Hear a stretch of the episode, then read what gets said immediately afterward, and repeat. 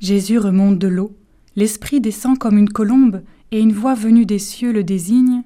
Celui-ci est mon Fils bien-aimé, en qui je trouve ma joie.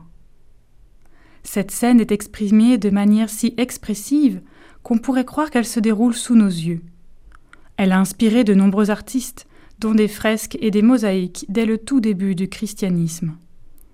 Mais l'affection des chrétiens pour cette scène ne vient pas d'abord de sa force visuelle, mais du message qu'elle porte. En effet, au baptême de Jésus, Dieu se manifeste de façon trinitaire. La voix qui retentit est celle du Père, la colombe figure l'Esprit Saint, et Jésus est le Fils bien-aimé du Père. La Trinité, ce n'est pas d'abord un concept compliqué à comprendre, mais une communion de personnes. Trois personnes qui sont unies par un amour parfait, où chacune est ouverte à l'autre. En remontant de l'eau, le Fils est tourné vers son Père du ciel, l'Esprit Saint descend à sa rencontre comme une colombe, et le Père proclame son amour et sa joie. Ces trois personnes sont unies dans une relation dynamique, une communion en vue d'un partage.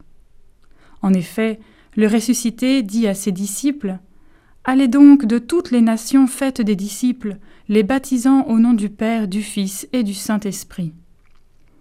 Ainsi, par le baptême, nous sommes nous aussi baptisés dans la communion des personnes de la Sainte Trinité. Est-ce réservé à quelques-uns, une élite triée sur le volet? Non, tous les hommes sont appelés à cette communion, puisque l'ordre du ressuscité est clair. Allez de toutes les nations faites des disciples. Vivons de la communion, pour témoigner du Dieu communion.